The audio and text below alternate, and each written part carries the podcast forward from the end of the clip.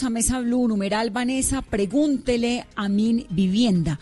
Jonathan Malagón es el ministro de Vivienda de Ciudad y Territorio del gobierno colombiano y hace tan solo un par de horas anunció el gobierno una serie de medidas para garantizar el bienestar de los arrendatarios y de los arrendadores en nuestro país, porque son muchas las preguntas y son muchas las personas además que viven de los arriendos y que viven en arriendo.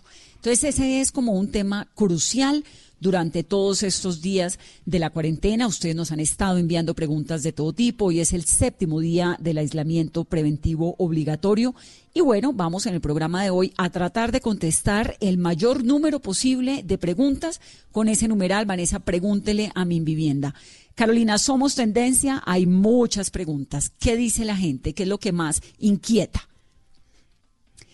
Bueno, vamos a tratar de recuperar esa comunicación con Carolina. Yo les voy contando rápidamente algunas de las preguntas. Hay quienes creen, digamos, que no van a tener la posibilidad, dice Alfonso Santamaría, las personas que están pagando la cuota inicial de su nueva vivienda, ¿qué deben hacer para que la constructora les ayude?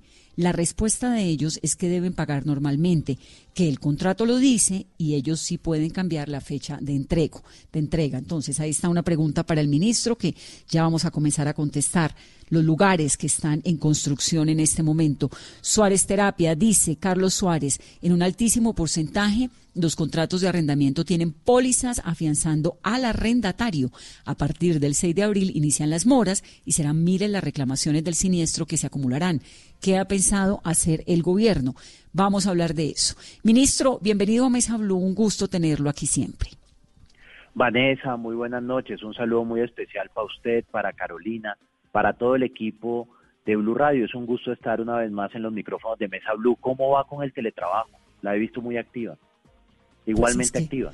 Es que esto es una cosa que nos tocó a todos reinventarnos la manera, ¿no? Entonces, pues se va organizando uno con la vida y toca ser muy flexible con unas cosas y relajarse un poco, pero es muy difícil trabajar con los niños en la casa eh, de todas formas, pues uno no deja de ser ama de casa nunca y estando acá en la casa, pues es todo más complicado.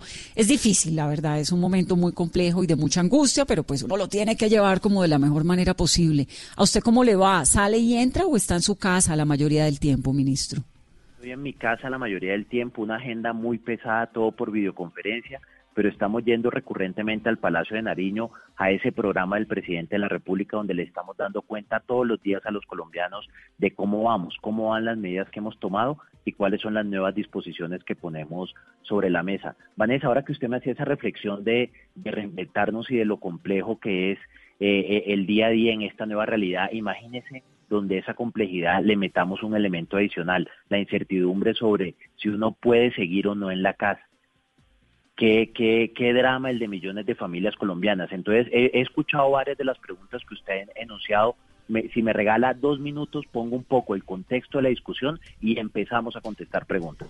Claro que sí, ministro. Este micrófono, este programa es suyo y de los oyentes hoy. Yo lo que quiero es que la gente le quede cuando se acabe el programa un panorama muy claro de su arriendo, que no va a perder el lugar donde vive, que no lo van a tirar a la calle, pero al mismo tiempo los que viven de los arriendos, porque si usted no le paga el arriendo a una señora, pues de qué va a vivir la señora, ¿no? Entonces adelante, ministro. Hey guys, it is Ryan. I'm not sure if you know this about me, but I'm a bit of a fun fanatic when I can. I like to work, but I like fun too. It's a thing. And now the truth is out there. I can tell you about my favorite place to have fun. Chumba Casino. They have hundreds of social casino style games games to choose from with new games released each week. You can play for free anytime, anywhere, and each day brings a new chance to collect daily bonuses. So join me in the fun. Sign up now at ChumbaCasino.com. No purchase necessary. BGW. Void were prohibited by law. See terms and conditions. 18 plus.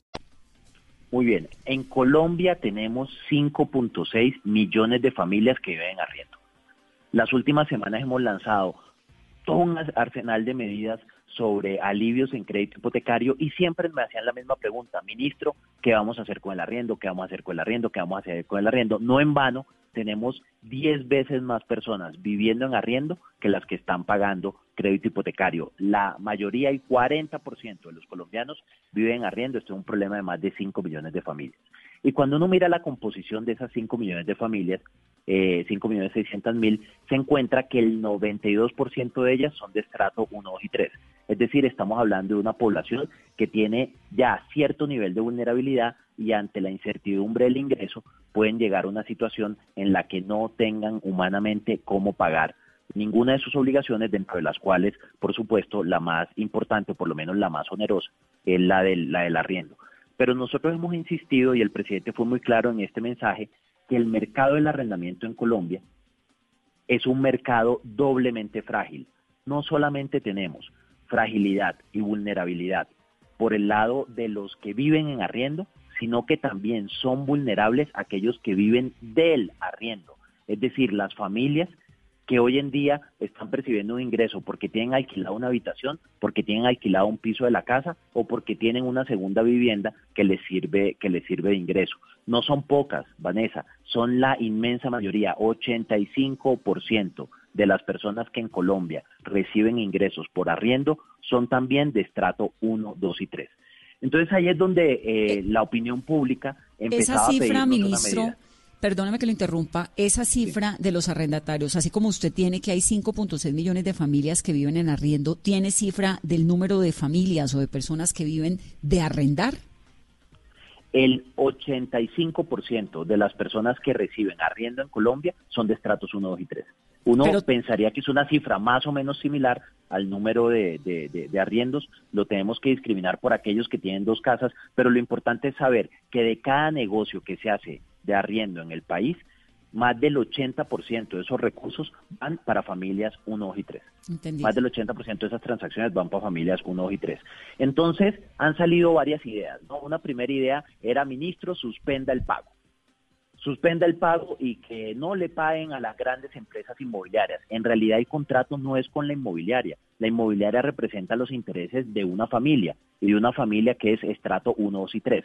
Entonces, esas soluciones facilistas de beneficiar a una parte de la población perjudicando a otra que es igualmente eh, vulnerable no es el tipo de decisiones que queremos tomar en el gobierno nacional y de paso no son las decisiones que han tomado en casi ningún país del mundo. La suspensión de arriendos es una medida que parcialmente adoptó España, ahora le explico cuál es, dónde está lo de parcialmente. Argentina la está terminando de diseñar y Venezuela la implementó, pero el resto de países del mundo que han pensado suspensión de pago de arriendo tienen la misma problemática, beneficiar a un porcentaje de la población a costa de otros no es lo socialmente óptimo.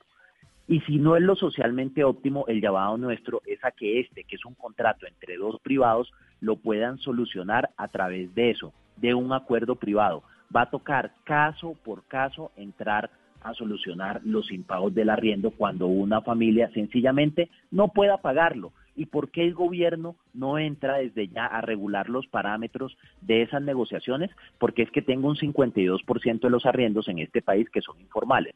Entonces, si yo digo, todos aquellos que tienen un arriendo formal tienen que perdonar el 10% y me invento una cifra de esa naturaleza, no lo sé y no lo podría aplicar en los arrendos informales. Entonces, queremos que los privados puedan llegar a ese acuerdo eh, caso por caso. Pero lo que sí hemos lanzado el día de hoy son una serie de medidas que van a estar englobando esos acuerdos a los que lleguen los privados. Entonces, si se quiere, son una suerte de mandamientos. Antes de que nos metamos en los detalles de las medidas, que son prohibición de desalojos, congelamiento del precio del arriendo, suspensión de intereses de mora y penalidades y prórroga de la vigencia de los contratos. Ahora vamos desglosando esas cuatro, pero antes de entrar allá, ese contrato entre los dos privados, y esto para que los oyentes lo escuchen y lo entiendan, es básicamente, señora, si usted tiene una pieza alquilada en algún lugar, su arrendatario no la puede sacar de allí y usted debe hacer un acuerdo con él para pagarle o con ella.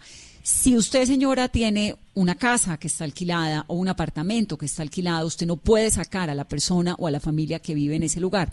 Tiene que hacer un acuerdo con esa persona. ¿Dónde llega? A, ¿De qué manera el gobierno va a a regular esto, no, sino como a, ser el árbitro de esos acuerdos, porque pues es muchísima gente, ¿no? Entonces, claro, claro, y el hecho de que sean informales hace que para nosotros sea mucho más difícil arbitrar en ese tipo de, de medidas. Mire, por ejemplo, que en el caso de los servicios públicos, tomamos también la decisión en la cartera de minas y en esta cartera de aplazar unos pagos y todos los parámetros los fijamos por regulación, porque todos los clientes de servicios públicos están formalizados, tienen un contrato, un contrato tácito con la empresa y todas las empresas las tengo vigiladas por la superintendencia. Aquí sería imposible vigilar eso. Las medidas de política son buenas por su diseño, por el momento en que se toman y también por su por su capacidad para ser implementadas. Pueden ser teóricamente muy buenas, que si son no implementables no sirven para nada. Entonces, pensando en que sea algo implementable, eh, nosotros casi que para seguir con el tema, eh, con la, el símil de árbitros, nosotros rayamos la cancha, pusimos las condiciones de la cancha. Y en esa cancha, en esos acuerdos privados, hay que tener en cuenta cuatro eh, mandamientos, cuatro premisas, cuatro reglas con las que salió el gobierno el día de hoy.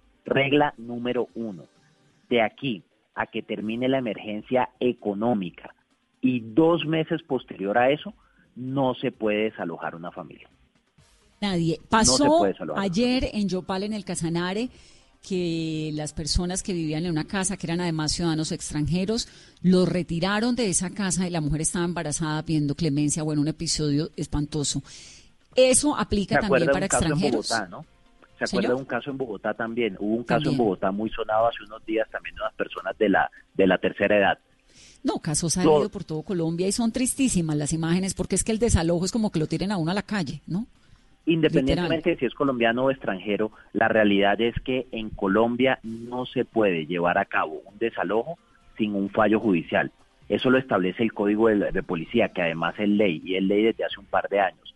Es imposible llevar a cabo un despacho comisorio si uno no tiene una orden judicial. Por lo tanto, quienes lo hacen lo están haciendo de manera ilegal. Y lo que nosotros estamos haciendo con el decreto es extendiendo esa ilegalidad de aquí a que termine el periodo de emergencia e incluso dos meses después. Cualquier familia colombiana a la que estén desalojando, no va a haber una orden judicial que lo habilite, de eso se trata el, el decreto, pero si lo están desalojando por la fuerza, tiene la facultad de llamar a la Policía Nacional, que la policía lo tiene que proteger.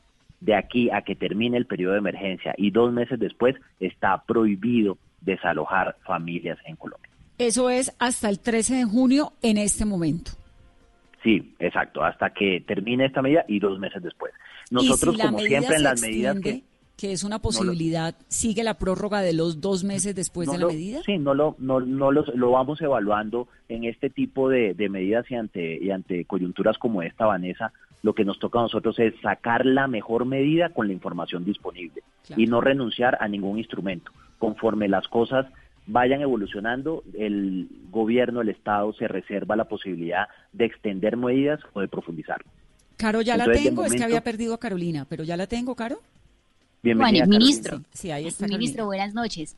Ministro, la realidad es que, por ejemplo, la gente ya sabe que no la van a desalojar, la gente no va a pagar y se van a acumular dos, tres, cuatro meses de arriendo. Al final, la realidad, ¿cuál va a ser? Vamos a ver largas filas y juicios de expulsión de la gente que después de que haya pasado todo el proceso de emergencia y de cuarentena, no va a tener igual con qué pagar. Ahí, ¿de qué manera el gobierno va a seguir siendo un árbitro?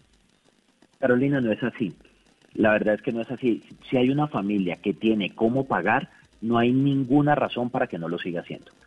No es cierto que una familia colombiana haya escuchado este mensaje, que no haya perdido su empleo, que sea, por ejemplo, un trabajador del sector público, que conserva su empleo, eh, que está trabajando desde la casa, que no ha cambiado su perfil de ingreso y escuche esta noticia y diga, hmm, voy a sacar provecho de esta noticia y voy a dejar de pagarle a mi arrendador para hacer un acuerdo de pago con él de manera posterior. Eso no tiene ningún sentido.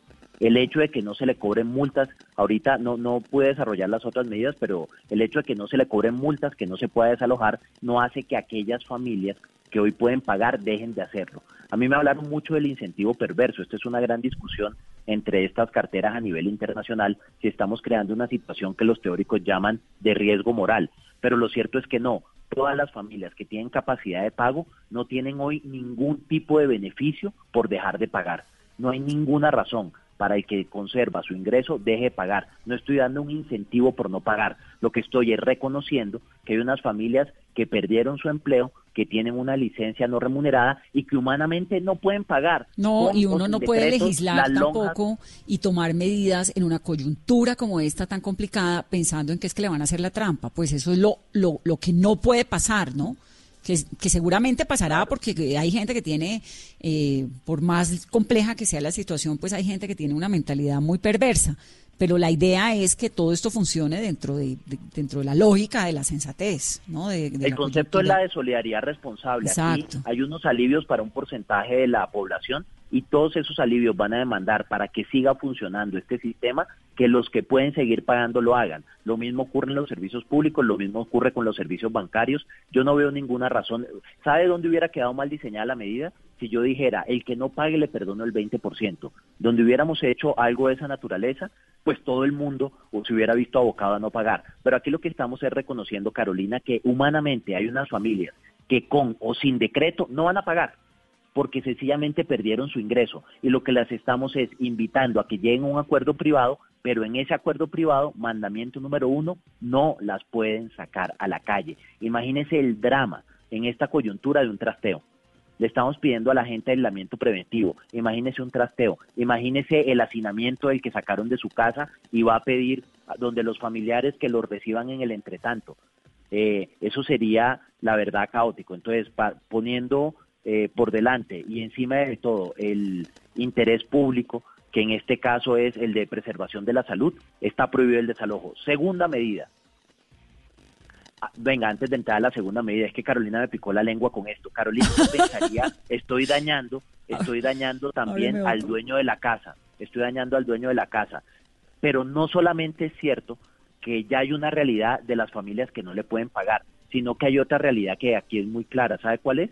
Que si nosotros, que si una persona propietaria pudiera desalojar y desaloja a su inquilino, muy difícilmente, casi de manera imposible, va a conseguir otro cliente para ese predio. Estamos